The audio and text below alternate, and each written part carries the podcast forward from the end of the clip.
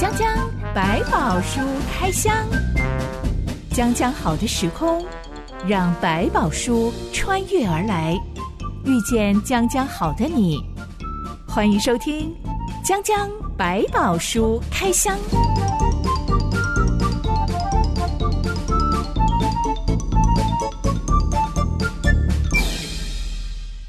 百宝书里有百宝，让知心和下凡哥为你开箱来挖宝。Hello，我是知心。Hello，下凡哥。今天的江江百宝书开箱、嗯、要来开箱一个等超久的故事。等等等，下凡哥，你会不会很讨厌等待？会。等什么的时候觉得超烦？啊，我觉得 超烦，超级烦的时候就是等公车，或者是等以前在等公车啦，会有一些等一些不知道什么时候会知道答案的结果的时候就很烦。我曾经有一次好不容易抢到一个特惠的机票，嗯、然后要出国两天而已，两天后就回来，因为超级便宜，嗯、加上饭店的钱真的很便宜。Uh -huh, 结果呢，嗯、到了当地之后，等公车竟然等了我一个小时，哇哦，非常的火大。为什么这个地方这么不善待观光客？对。还有一次我在等医院，挂完号之后，医院竟然让我等了五个小时，我从上午一直等到下午，天都要黑了。才终于轮到我。这个医生很热门哦。我后来再也不想去那间医院了。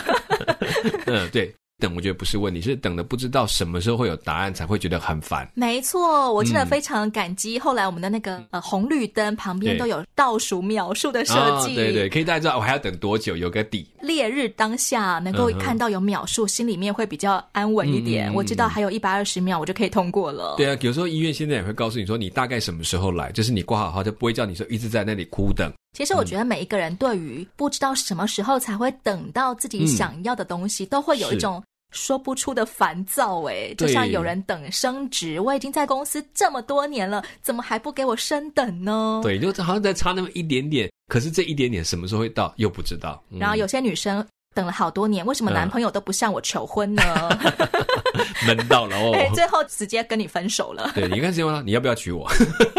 你自己在等待的过程当中，有练就一些什么心法吗？嗯，我觉得其实这种等的，在生命的经历会发现越来越多，好多事情都让你觉得好像可以再等下去，可是呢，到底还要等多久呢？但是你又怕稍微离开一下，机会就过去了，就让好吃亏哦！我都已经等这么久了，真是太可惜了。我觉得好吃的餐厅，我已经只差三号了。虽然我已经等了两个小时，但我还是想再等一等好了。对，就没有可能这三个人让你又多等了一个小时，真的快疯掉这样子。要要走又不甘心，其实慢慢就释怀，就是有时候这个等东西要问自己，这些东西是不是真的你很想要的？一件事你知道我一定会等到，那我可以安心的等。比如说我说等公车，虽然我知道要等很久，可是我知道我确定了这个公车并没有停驶，没有不开，它只是晚来了。那我就可以继续多等等一个小时，也是会等，而且我一定要坐到这个车，那我就可以做这样的决定。所以其实我们要理解，这是不是你唯一在等的事情？如果你真的想盼望这个事情要出来，你也知道它一定会出现，那你就能够在等的时候就做预备。我可以做一些别的事情，直到这个东西出现为止。如果我在等的东西是我人生当中我很渴望达成的。某种人生计划是像比如说什么时候可以结婚，什么时候可以生孩子，嗯嗯嗯，或者我什么时候可以做到公司里的某种职位。嗯哼，当我在等的过程当中，我开始感觉我不耐烦了，我觉得我很想要掀桌，嗯、我对于这一切的现实都感到无法接受。我可不可以去找别的东西来转移我的注意力呢？嗯，通常会去检查自己的初衷，就是说我是不是真的是要做这件事情？因为你刚刚讲说等一个位置或等一个结婚的事情，我都会回来问。那我是在等结婚吗？结婚是我的目标吗？如果是，那我可能就比较可以继续安心的等，因为这就是我要的目标。但是也许会发现，其实我在等的不是在等结婚这件事情，是另外一个更深的目标。我要找一个愿意陪我走一辈子的人。那我就厘清我在等的核心到底是什么，不只是那个表象而已。对，他值不值你等？因为不要等到你等到之后发现，哎，这不是我要的。未婚的人很想结婚，结婚的人又在等我什么时候可以离婚。哇，那很恐怖，对。可是，可是我们觉得理智，如果你不知道你最后的目标，你会慢慢很容易就是被某一个景况的有没有拿到感到焦躁。可是其实已经模糊了你的眼睛，你忘记你真正在等的是什么。也许你现在手上在做的事情，就是已经在你的目标当中了。那你就可以安心的做，去储备你的能力。当然，将来有可能有机会做到。好的位置让你做更多的事情，那当然更好。但是不要忘记，可能你手上正在做了，已经在预备了这些事情，需要你不断的储备能量，甚至更熟练这个东西，可以做得更好。你的目的就不远了，不一定要用位置来保住你的想做的事情。如果我知道我在等的事情非常有意义，嗯、而且也是合上帝心意的，例如，嗯、我的父母什么时候才会信主呢？什么时候才愿意受洗呢？嗯、这种时候，上帝会怎么样帮助我在等待过程当中所感觉到的那种无助、烦躁的感觉啊？对，我们也是理清。像你刚刚讲这个问题，可能就要问我，当然知道让父母能够信主这件事情，可能是上帝的事，不是我可以硬拉猛拽，他就会去信了。不是我苦求软凹，他们就可以信主。我觉得这都不是真实的信。那回头来讲，那他从我身上可以得到什么帮助他去认识这个信仰的机会？这就是做我可以做的范围。而是他平常他的心有没有被这个信仰感动，其实就已经是我在等待、我在渴求的内容了。甚至我自己是被这个信仰感动了，所以我的生命行为都让他看，诶，越看越觉得你不一样，看起来耶稣也不是坏人哈。他就有可能慢慢去更多的认识这个信仰，把一些不属于你控制的部分，那就交给上帝去做。这个时候，你的生命会比较自在，你的见证会比较真实，而不是演给他们看。好像说，哎呀，为了让他们信主，就在他面前都表现哇，自己很温柔、很体贴，然后背地就情绪就暴躁，然后就生上帝的气。你为什么还不让我的父母信主呢？对，甚至在你的工作上也显著成为另外一种很奸诈或者很不适合的样貌。对他们来讲，他们从小看你到大，你的真实的本我有没有被上帝改变？那才是他们真的在看的事情。另外就是时机点，那是上帝，所以你才能够放得下心来说，我好好的成为一个应该有的样的基督徒，活出那个基督的生命，让父母看在眼里，知道这不是一时三刻的改变，是你真的这样改变了，那才有可能。我觉得你的上帝真的还蛮厉害，我改变你一辈子改变不到，你的上帝把你改变了。等待真的是一门艺术啊！是，有时你要厘清那个等待的时候，是你可以决定的吗？还是你不能决定的？不要为那个你不能决定性焦躁，而是为你在这个等待当中你可以做的事情来努力。今天的江江百宝书开箱，我们要来开箱一个为了等上帝的应许成就，等超久的故事。诶，上帝到底是不是就喜欢考验我们这种耐力呢？没错。今天我们要讨论的内容记载在创世纪第十五到十六章。打开你的百宝书，我们来挖宝喽。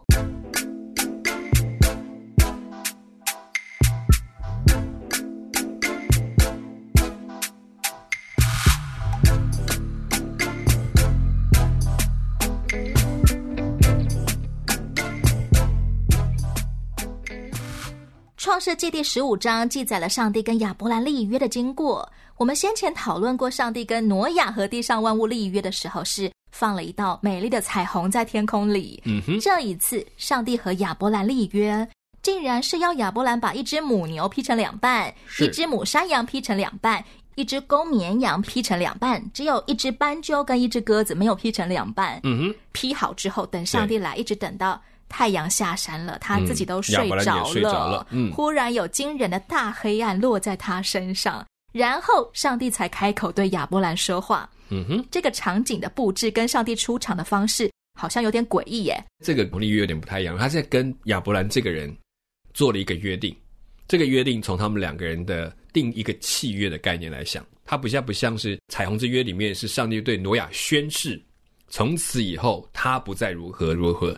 可是在这个约的当中，是我跟你亚伯兰这个人立一个约定，我们来一起做一个共同的契约，我们为一件事情决定好彼此的义务，应该遵守的事项，然后这个约定我怎么来确定来定出来，就是用这些牛羊把它切成一半之后，过去在这样的立约的人士，好像商业契约确定了之后，两个就要牵着手走过这个切开的牛羊这些兽类的中间，来表示说，如果我们违背这个约定，就像这个牛羊一样，死得这么难看。这个是死约啊，所以就是说不能改的哦，这是用生命力的约，所以这个约很重，就讲说我赌咒发誓那种概念，所以在这个过程当中，会让亚伯兰为什么这么有把握？说这个约可不是随随便便一口气讲完就算，是我用生命来跟你立约。上帝跟亚伯兰双方都要发誓，如果我毁约，我就像地上那些被劈成两半。就像我们在平常讲斩鸡头那感觉，如果我讲的是假话，我就跟这只鸡的头一样，把剁下来这样子。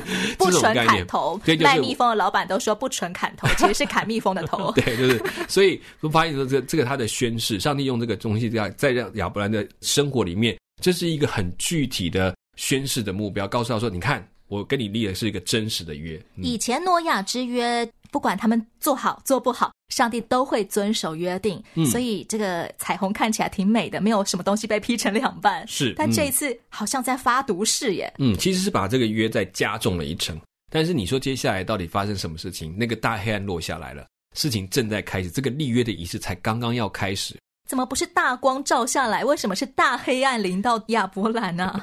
因为接下来要出现的场景，你会看到上帝自己要现身在其中。从大黑暗开始之后，嗯、上帝的确讲了一些挺恐怖的话。是，嗯、上帝说：“你要的确知道，你的后裔必寄居别人的地，又服侍那地的人，那地的人要苦待他们四百年，并且他们所要服侍的那国，我要惩罚。后来他们必带着许多财物从那里出来，但你要享大寿数，平平安安的归到你列祖那里，被人埋葬。到了第四代，他们必回到此地。”因为亚摩利人的罪孽还没有满盈。嗯哼，有读过百宝书的人就会知道，这一段是预告后来希伯来人正式移民埃及之后，变成了奴工。然后摩西才带领他们回到迦南这里，嗯、这个就是动画片《埃及王子》的故事。是，但这真的是好几百年之后的故事了。嗯哼，上帝现在告诉亚伯兰，这个日后会成为老祖先的人，亚伯兰就算知道子孙以后会被埃及人虐待，也不能做什么啊。没错，重点还是在让亚伯兰能够把这些东西继续传承给他的子孙。写下来吗？是他可能是用口述的，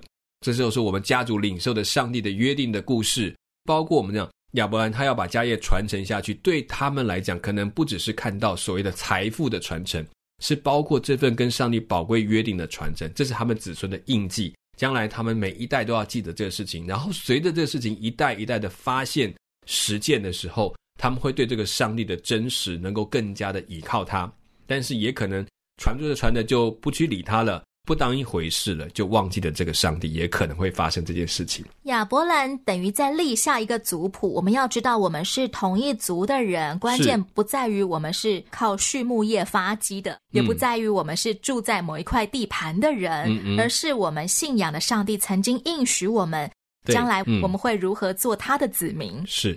随着他们的经历，他们就可以更印证这个家族是由上帝挑选跟立起来，然后就走他的预定的历史的范围，要发展的过程。上帝在说这段话的时候，嗯、亚伯拉好像没有醒来呀，就是夕阳下山之前，嗯、他就已经睡着了。他在睡梦当中听上帝说这段话，就他这个是这样昏昏沉沉的过程，听着哈，现在开始看到一片黑暗，然后上帝开始说话了，他在听在心里面，我想他也接下来这件事情要留在他的心中，要继续的带给他的子孙。太阳才一下山，四周就变得极大的漆黑。我想这真的是令人蛮惊悚的一个处境。嗯，不料有冒烟的炉并烧着的火把从那些肉块中经过。嗯，这已经是亚伯兰视线所及唯一会发光的东西了。是，嗯、上帝竟然化身为冒烟的火炉跟燃烧的火把吗？嗯哼，对亚伯兰讲，这时候上帝展现他的力量，包括控制太阳、控制光线。他在没有月光，没有星星，是这个世代里面，他们会觉得这些都是代表神奇的东西，全部被遮蔽。这唯一当中只出现了一把火把，从这些肉块当中经过。然后这个过程，你发现亚伯兰其实他一直看着这一幕的发生。他跟一般的立约出现一个不一样的情况是，走过约定的这个牛羊中间的人，只有上帝自己。不是他们两个人一起画押来签约吗？对，正常来讲，我前面说我在那个时代的立约是，你跟我签的这个约，我们就牵着手一起走过这些肉块当中，来表明说你跟我都要守这个约定。如果有人没有守，就要受这个约定的处罚。那现在反过来，现在是上帝走过那个事情，他并没有把亚伯来，你跟我一起走过来，谁违背了这个约，谁就要受处罚。如果亚伯兰跟他走过去，上帝可以毁灭人的不知道多少次。亚伯兰的后代很快就会毁约了，然后上帝就可以来把他们全部都劈两半。对，这个约的里面就是他限制了上帝自己本身。我说的话算后，我一定要祝福你的后裔，不管你们后裔将来发展到什么地步，我一定会挽回他，拯救他们。这就是他所立的约，这才让亚伯兰更安心。要知道人是有限的，不然谁敢签这种约啊？对，他永远不知道我的后裔会发生什么事。上帝就把我的子孙劈成两半了。没错，所以他这个过程当中，他上帝其实已经让亚伯兰知道，我是跟你立的约，我会守他守到底。你们也努力的把他守到底，相信这个约的人就成为亚伯拉罕的子孙。今天我们就用这个角度来思考，把寄生劈成两半，是不是好像我们现在签约的时候要有复写纸？上面正联拿给呃某一方，然后副联就拿给另外一方，一人拿一边，都是一模一样的，就可以彼此纪念我们曾经签过这个约。对，当然也是你看好像副本，我一人看到一半，但另外就是讲到后果的严重性，就是违约的严重性，在这当中也强调，这个是用生命力的约，它不会被随意的更改。上帝亲自烧光了这一切的肉块，嗯，也就代表上帝自己签约了。是没错，就让你要看到这个约，你看我上帝立给你看。我把我自己限制在要守这个约的范围。亚伯兰好像还是实际上得到了像挪亚之约的好处，诶，只有上帝一个人签约。对，所以你会发现，上帝在跟人立约这件事情当中，有很多部分都是上帝主动去行动完成的。他鼓励人同意，并且是接纳这个约，进入这个约的范围。但是他也让人在他不小心跳开这个约，或者是失败的时候，不会因为那一点失败就失去了机会。那如果亚伯兰的后代真的是歪到非常离谱，嗯，他们真的都不会遭殃吗？在这个后面的发展里面，他们是遭了不晓得多少次的殃，但每一次在遭殃跟被审判跟被挑战的尾巴，上帝会突然有一个转折，提醒他们：嗯、我当初跟亚伯兰立的约，就是要保守你们能够持续住在这块土地上。对，就像你看到他说那个跑到埃及去四百年等等。他那些的说法，这些预言，其实对亚伯兰来讲，他没有办法感觉得到。可是对他的后代子孙，在那个处境当中，他就会想到说：对耶，他们跟我的祖先讲说，我们会发生这个事啊，真的发生了。我的这个上帝，他不是讲空口白话的，他是真的，然后提醒我们，我们会再被他带回来。我们在期待他把我们带回来的那一天。如果我是在那四百年当中出生的希伯来人，我正在埃及做苦工，我一定会觉得我好苦命哦，我的人生完全没有意义。对，但是我的父母、我的爷爷奶奶、我的祖先曾经告诉过我们，上帝跟我们这个族所立的约，我的心里面就会有踏实，知道这个不会是最终的据点。嗯，表示这个时候还在他的计划里面，我的神还在掌管。但是也有可能说，反正跟我没有关系，我也看不到边界，就不当一回事，那就是不幸的心机就在这当中。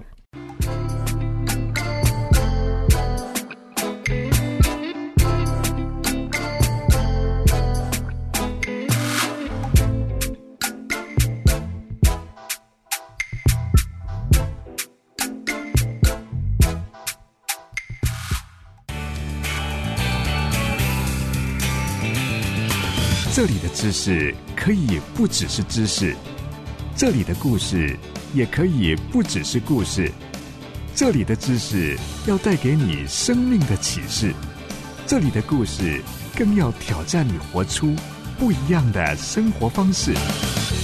欢迎你继续收听《江江百宝书开箱》。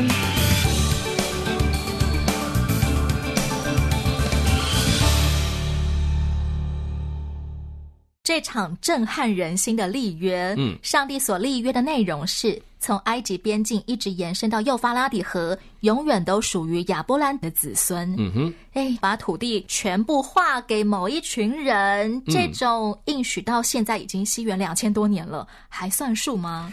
我觉得，在我们讲你想实际的地理上拥有这些土地，比如说，我们就很喜欢提到，在二战之后的锡安运动，他们把以色列复国这件事情当做上帝的应许。真实的阴影再一次回到他们手上，他们觉得真的就是从埃及边境一直延伸到幼发拉底河，嗯、都算我们以色列人的。对，所以他们现在的扩张模式有一些有一点像这样。当然，我们觉得有不公平，他们的做法很很不合适，对当地的原来的住民是不合理的，那不人道，没有人权，没有错。那我们就觉得，我觉得回头要回想这件事，在这个事情的成功或完成里面，必须要回到上帝要怎么去实践这件事情，而且后来其实也对。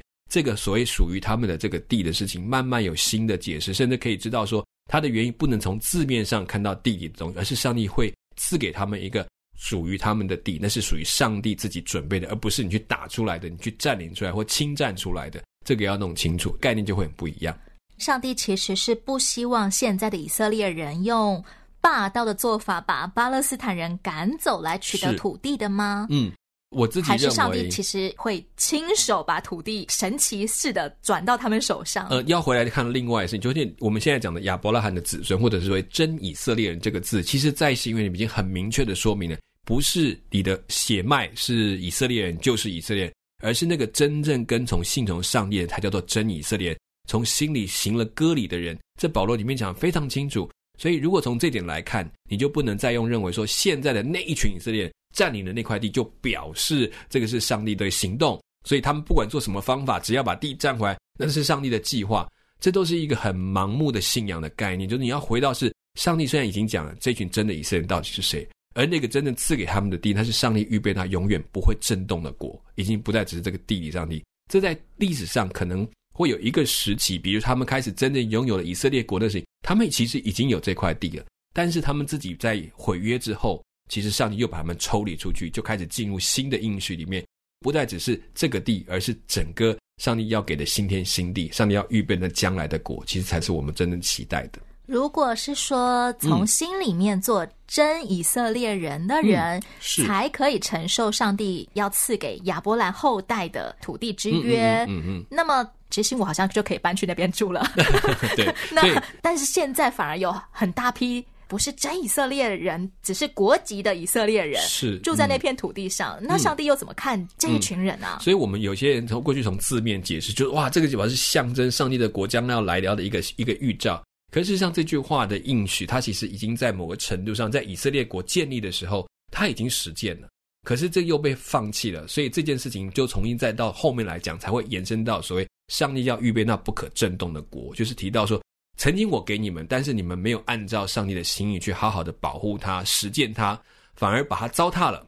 所以你们毁了约，你们已经失去这个资格。然后我要再进行另外一步，是我要预备一个真正属上帝的地给你们，不用去跟人家争吵抢闹它，上帝会预备给我们。那个就是我们后来讲的那个新天新地的部分，就要进到这个阶段。所以还要分几个阶段来看，不然你会从字面上就以为说一定是地理上在恢复这个国家。可是这件事情。已经跟时代上已经有所不同了，不能完全的套用。嗯、幸好，不管是真以色列人还是血缘上的以色列人，我们毁不毁约都不会让我们被劈成两半。对，但是都有机会，就是要掌握那个上帝给你悔改的机会，一定要抓稳，不然的话就可惜了。对当时候的亚伯兰来说，要有子子孙孙，就一定得要先生出一个孩子啊。对，他们的血脉上要有孩子出现。嗯，百宝说说，亚伯兰离开本族父家的时候是七十五岁，嗯，一直到他和妻子撒来的儿子出生时，他已经一百岁了。嗯，也就是说，亚伯兰等上帝的应许。光是要等第一步，要有一个儿子出生，就等了二十五年呢、欸嗯。是，没错。上帝都已经把人的寿命缩减到一百二十岁了，人其实没有多少个二十五年可以等 上帝耶。是，上帝怎么这样玩人啊？嗯，我觉得在过程当中也看到亚伯兰他在这里面他那个单纯的等候依靠，当然中间还是有一个另外一个孩子，他想他要生一个孩子帮上帝一点忙。这二十五年不是白白的过，他其实也在锻炼他对上帝的信心。去认清楚上帝是怎么做事的，不然的话，你知道这二十五年等下去，他应该是抱着希望，然后慢慢的等待，他可能一直在希望、失望、希望、失望之间，继续的相信上帝，这就是上帝看他的信心，他相信上帝就是上帝。那你有你的时间，我愿意再等下去。我相信上帝其实早就已经知道亚伯兰要等二十五年，是才会有他跟撒来的儿子出生，嗯嗯、是。但在这个过程当中，上帝都不会。提点一下亚伯兰，就好像我们看到红绿灯旁边有倒数的秒数，这样不是比较能够帮助亚伯兰心安吗？是啊，现在你还剩二十四年哦，现在你还剩二十年哦，嗯、现在你剩五年哦。对，我想这样应该能够帮助亚伯兰更有信心吧？对，当然这样子我们觉得很容易，可是这也就失去了信心的宝贵之处。就是说，如果我们都先知道了结果才去等待，这个等待的心就没有什么太大的意义。我相信一件会出现的，可以减少我们的烦躁感，是会减少，可是就是可能也没有办法真的锻炼到我们对上帝那个单纯的信心。就是我相信我做不到，我没有办法改变，但上帝你说会有，那我就等下去。这部分才是让我们所谓的这个信心之所以有宝贵的、很重要的一个因素。不是我都知道了我才去等，我才愿意去接受，而是我相信，因为你是上帝，那我就等你的时间，就按你的时间表，不成那是你的事，不是我的事。上帝是不是就喜欢量给每个信他的人，嗯，呃，一段比我们的耐力大概还多一点点的时间，就是为了锻炼我们的信心啊？我相信会有，这是为了其实是帮助我们生命的成长，还有就是故意的，嗯，就是故意的。然后，那因为其实亚伯兰这边其实也帮助我们，就亚伯兰他自己也成为我们的一个学习的对象。你看到这个人从不知道要去哪里就跟着去了，然后中间也有跌倒，也有起来，但是呢，又在相信上帝的缘故，又自己就带着一群人去打仗。然后就建立起他的声明在这里，可是呢，他也不依靠自己的声明，到这里面等待要有生孩子的事情，他也懂得放手，不是我能够决定，那是上帝你做的决定，我就按着上帝你的心，我就等下去了。我也不想别的办法，就等你了。这也是一种学习。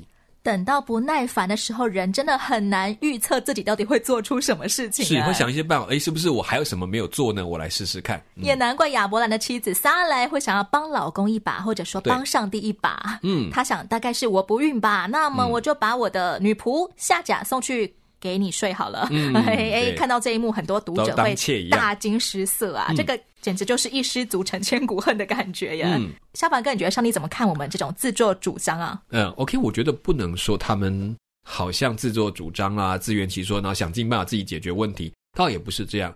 因为对他们来讲，他们也在探索上帝，你要我怎么等下去？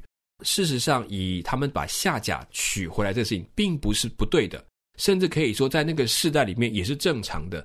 家里所有的女性都是男主人的财产。呃，应该说还是要挑选，就是到要进入正式的纳妾或者成为婢女这个概念。